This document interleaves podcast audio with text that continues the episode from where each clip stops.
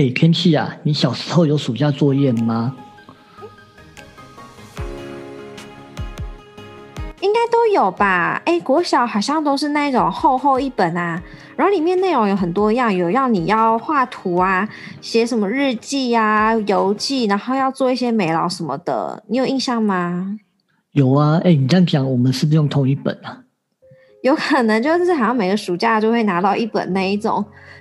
可是，哦，可是我们有一段距离耶。没有，你知道老师们就是会一直沿用。好吧，那有可能。那你都有做完吗？我会做完啊，不过我都是拖到暑假快要结束的时候才会开始动工。哎，你呢？我熊孩就是每到开学的时间才想到还有一堆暑假作业做不完。就像你刚刚讲的啊，不是有什么画图啦、写日记啊、拍照啊、美劳啊等等，我都是到最后几天才发现。全家出游的照片忘记拍了，超紧张的，因为根本没办法去拍照了。哈，哎，这样当时候你怎么应付这些状况啊？真的很紧张哎，该怎么办？这就这时候就是请求全家总动员的时候了。不过在这时之前呢，一定会先被骂一顿，然后再开始解决，然后就开始看说弟弟要帮我做美劳啊。然后我写日记啊，然后妈妈去找照片啊，对啊，因为那时候还没有 Photoshop，根本不会合成，对不对？如果如果有 Photoshop，我们就合成一下就好了。嗯，你是我，要是你是我弟的话，我觉得会先给你臭骂一顿。可是你一定会帮他做，对不对？最后一然会帮他做啊。对呀，有你这么好的姐姐，当然要帮忙喽。可是啊，我觉得这时间虽然很赶啊。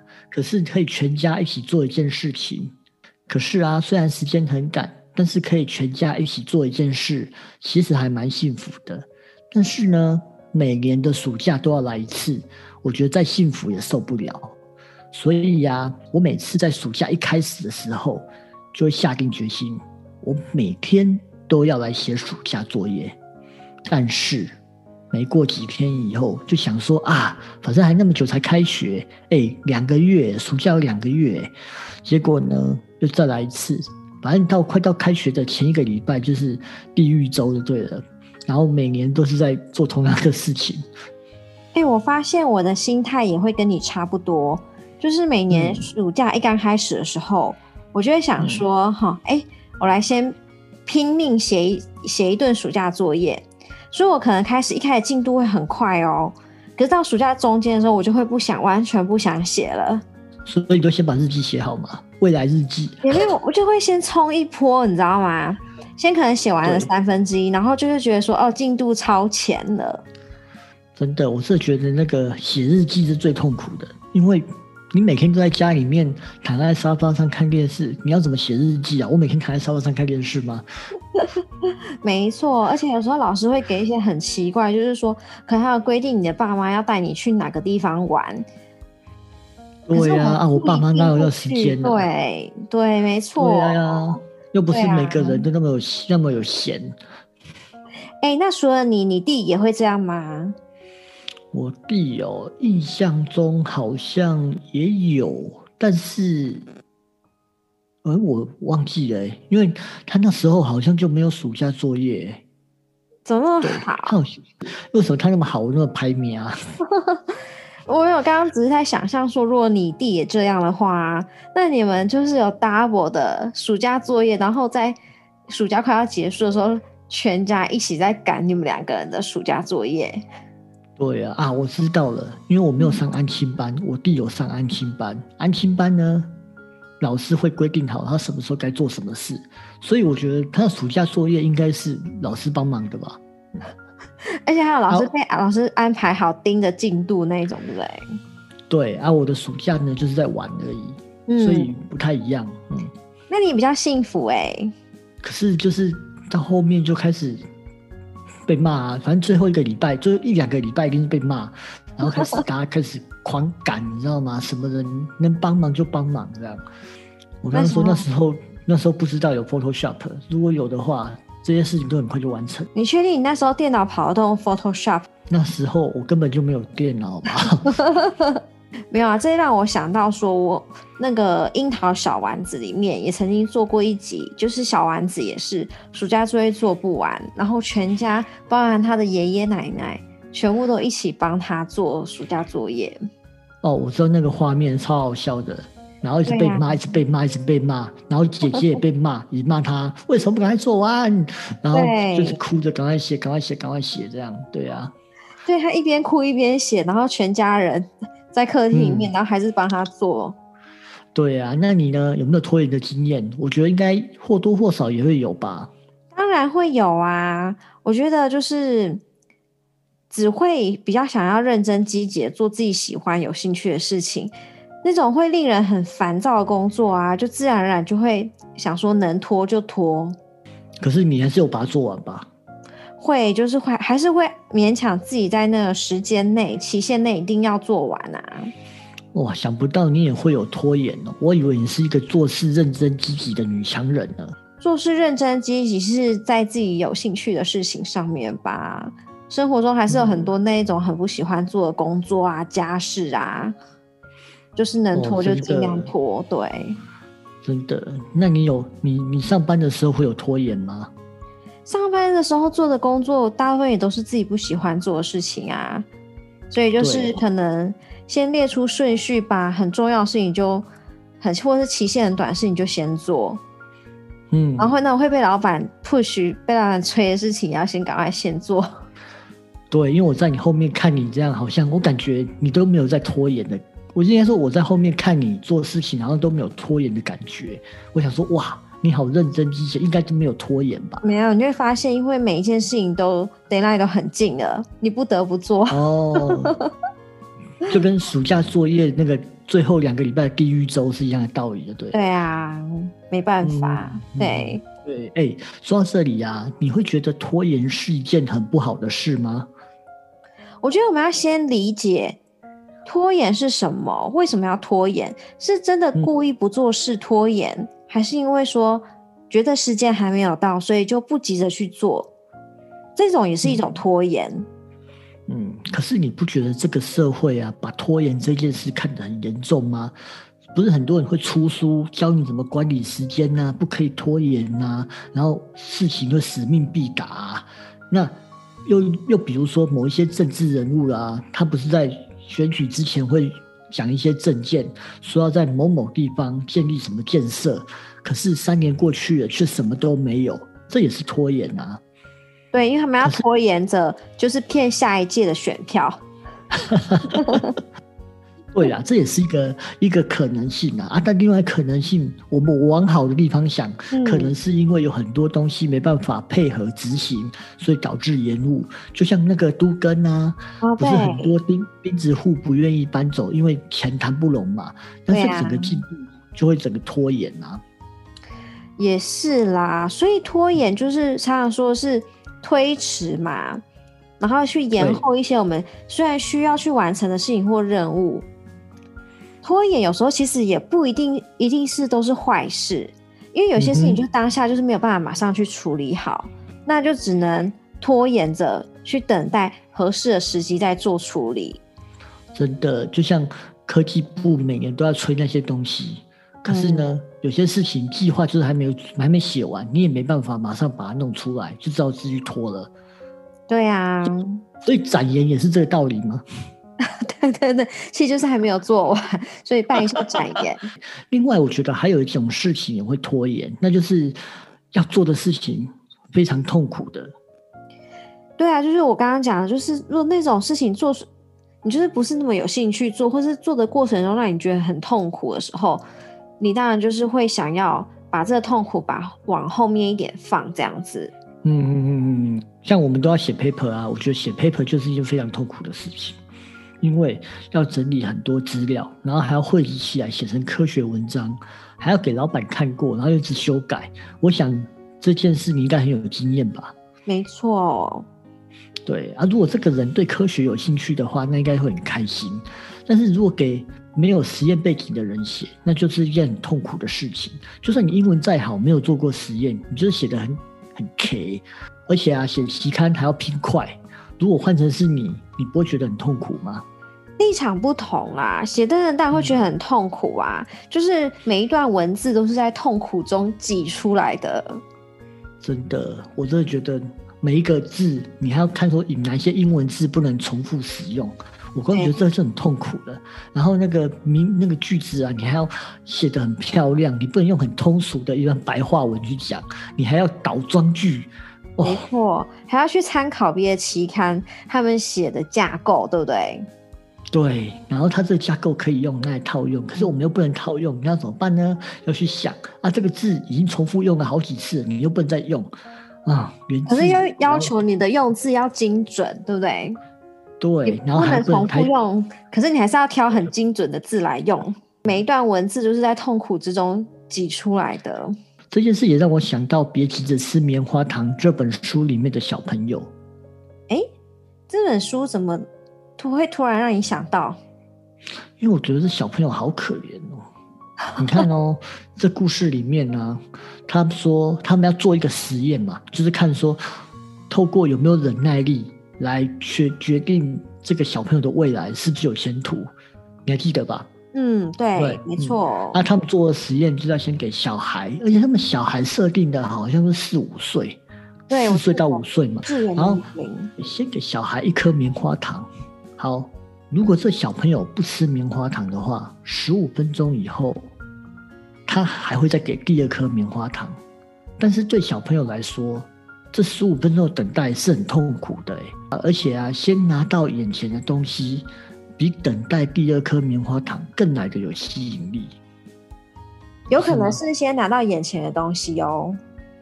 对啊，有些东西就是我先吃了再说，我要等十五分钟哦，哦，还要等那十五分钟痛苦哎，所以啊，不知道你十五分钟后会不会会不会给我，真的会给我第二颗？哦，这就是信用的问题了，这可能要开另外一个话题了。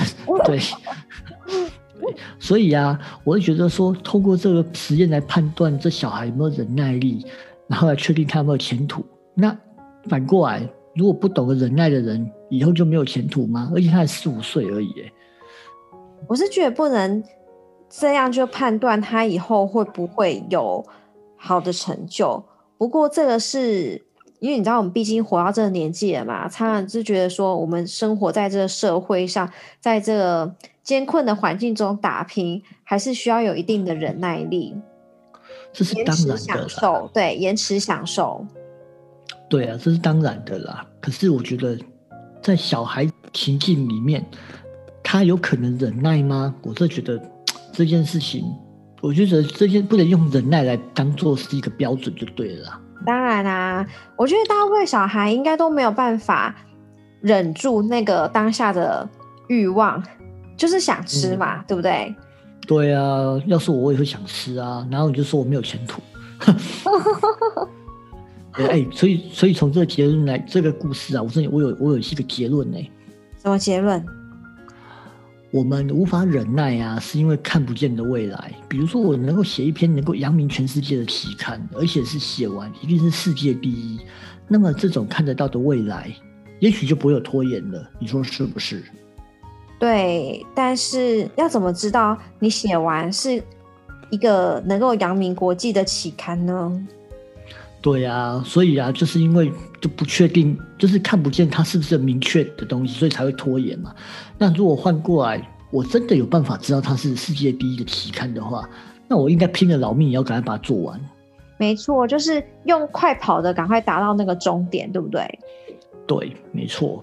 所以这就是为什么大家会想要算命的原因的，因为啊，人生如果没有方向，那就是漫无目的的拖延。我举了一个我的案例好了，也不是我案例啊，算是我客户的案例。曾经呢，有一个公司的算是业务专员吧，他们想要去拿一个标案，那个标案的价值很高，到千万以上了。所以啊，他特地来问我这个得标的几率高不高？所以我开了奇门遁甲看了一下，跟他说有点难，因为这个标案应该不是第一次执行，而是第二次。他又说对。他跟我说，因为上一次流标，那我问他说流标原因是什么？是竟然是因为他没有把一份计划书里面的某一个内容准备好，因此流标。啊，好可惜哦。所以他才现在才来问我啊。如果他第一次来问我，就不会这样了。他早一点来问就好了嘛，对不对？对啊，因为我看了一下，我觉得应该从那个奇门的解解呃解读里面来看，他们的公司在第一次的时候应该会得标，但是碍于这个内容对于这个标案是非常重要的，那他们没有准备好，根本就是没有希望了。哎，所以他们就是没有把那个 checklist 做好，对不对？确认清单。果然，你看，你就你你很在行，就知道说什么东西是重要，要先立程弄好。我跟他说，他们他们说有，他们说有，可是我也不知道为什么为什么没做好，他们都跟我说有啊。是当时候觉得那个不重要吗？我不知道哎，因为这公司内部的事情啊，我也不能说什么哦。我看盘是，我觉得他们不在乎了，他们就是应该说自我意识。应该说自我感觉良好啦，对，自以为我应该没问题，绝对会上的，就是那种觉得势在必得了，所以就是随便随便准备，可能就觉得就会是还是会是他们。对，当然他们在我面前是说很认真准备的，对，对啊。那现在是有其他竞争者出现了吗？当然喽，你看，如果我我是竞争厂商，我知道原来他们 care 的是这个内容的话，那我就自己准备这一部分就好啦。那他们的公司也很难追上，所以这次机会不大。我说这第二次的机会也不大。嗯，他就说就是因为上层说没关系，这部分还好，等什么资料送来就行了。可是那个资料却在投标以后才送来，那根本就没法参与标案啊，就流失了这机会啦。哎，真的很可惜，他们就因为这个拖延，然后丧失掉这个能够赚钱的好机会。对啊，尤其你看大公司一个地方拖延。两个地方拖延，三个地方拖延，一拖下去就一整个月。我想你应该很有，对啊，对，我想你应该也很有经验。某一个那个提案报告谁没有送，你就得拖了，对不对？对啊，就是环环相扣。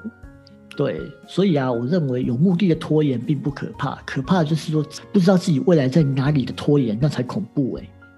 没错，就是因为不确定目的还有方向，对自己未来到底是不是有利的。有时候做了一大堆，就反而是吃力不讨好。对啊，没目标，自己要做事情的当下，本身就是很痛苦的事情啊。那拖延就是暂时把痛苦的事，就像你说，延后放旁边啊，然后做些快乐啊又不痛苦的事，让自己开心啊。啊，我写暑假作业是一样啊，写的很痛苦，可是我打电动玩就很快乐。对啊，对啊，反正就想啊，没关系啦，还那么多天。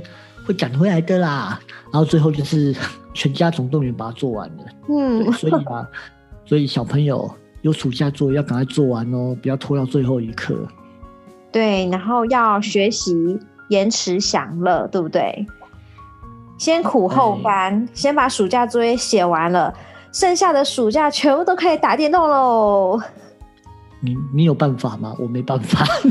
我不知道，我现在。如果回过头去，可能会劝自己要这么做，会比较开心。我会觉得说设目标吧，做到一个段落就打个电动一下，然后再继续做。我觉得这样也许会比较好一点，因为你知道，你只要做完一个部分，你就有一个糖果可以吃，然后在下一个部分就有一个糖果可以吃了。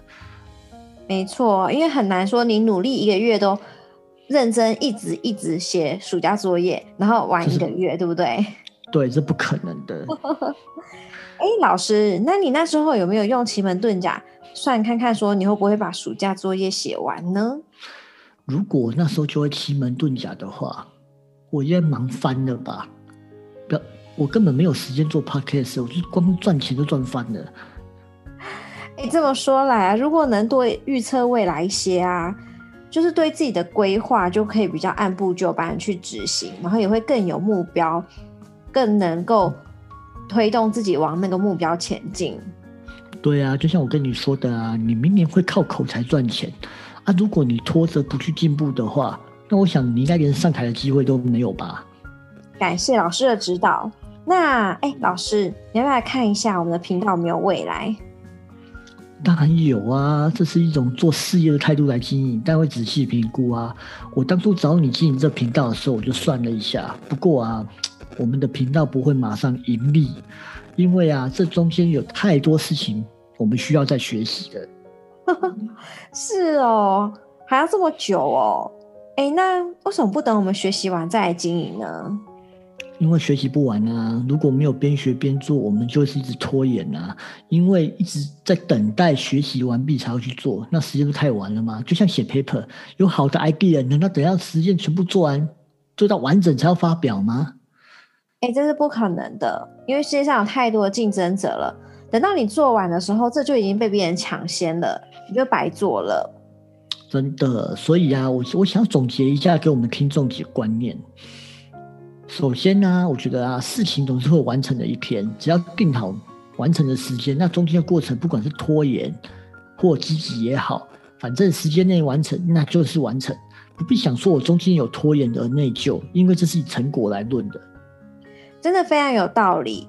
反正呢，就是在时间 on time，在那个期限内完成，你不要管我中间做事情的态度如何，对不对？对啊，最后就是有缴出来这个成绩单。那第二点就是，我觉得不要把拖延看得那么严重。你知道，很多人都会把拖延视为眼中钉诶，就好像说我拖延就该死。对啊，你应该有，你有看？我不知道你有没有看过这种这种人，这很多人会拖延的，然后自己在那边哦堆心瓜这样子。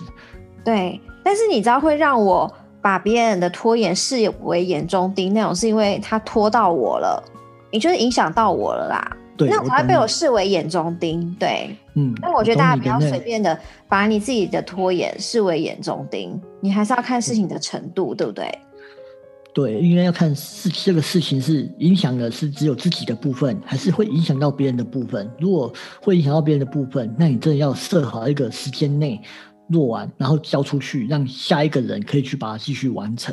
不然一整个拖延就像个标案一样，你永远抢不到好的赚钱机会。其实要看状况啊。当你不知道自己的下一步的时候，就像是一只无头苍蝇乱飞，做很多无效的白工。没错，对。嗯，可是啊，如果知道自己的明确的下一步，就像那个开车长途旅行一样，中间的停顿跟休息。就是为了让自己更有体力的去达到去 达到目标，完成终点。对呀，中间的停顿跟休息，其实就是为了养精蓄锐嘛，累积力量。你有休息，才能够走更长远的路。这个休息啊，就不要把它想成是一种拖延，然后反而导致自己内疚。所以啊，我觉得最后一点就是，拖延有时候是为了逃避不想做的事情，比如说我们。不想见的人来找我们，哎，你会怎么做？就是说，不好意思，我今天不在家哦，改天再来吧。没错，做事情也是一样啊。只要中间有点压力让你不舒服，我想你也会想休息一下吧。没错，可是有时候就难免会有一种内疚的心情，很像自己有种做错事的感觉。很多人都会这样，遇到自己不想做的事情就会拖延。然后又自己内疚，说我为什么要拖延？是很奇怪？很多矛盾产生。所以呀，我第二点就是，当你有压力、不舒服，就是因为你不知道自己下一步该干什么。那或者是对自己的人生渺茫，那我会建议说，你可以找一个值得信赖的命理师给你建议哦。你可以写信给我们，看我们可不可以帮上你一些忙。所以我真的觉得，不要把拖延看得那么严重啊。拖延是必然会发生的事情，不要把事情看得那么严重。重点是事情的结果是不是如我们所预期的那样子，这才是最重要的重点。对我们就是有时候是看 happy ending，而不是看过程中你是用什么频率、什么步调去完成的。没错，好啦，那我们今天就先讲到这里喽。好，大家我们就下次见喽，拜拜，拜拜。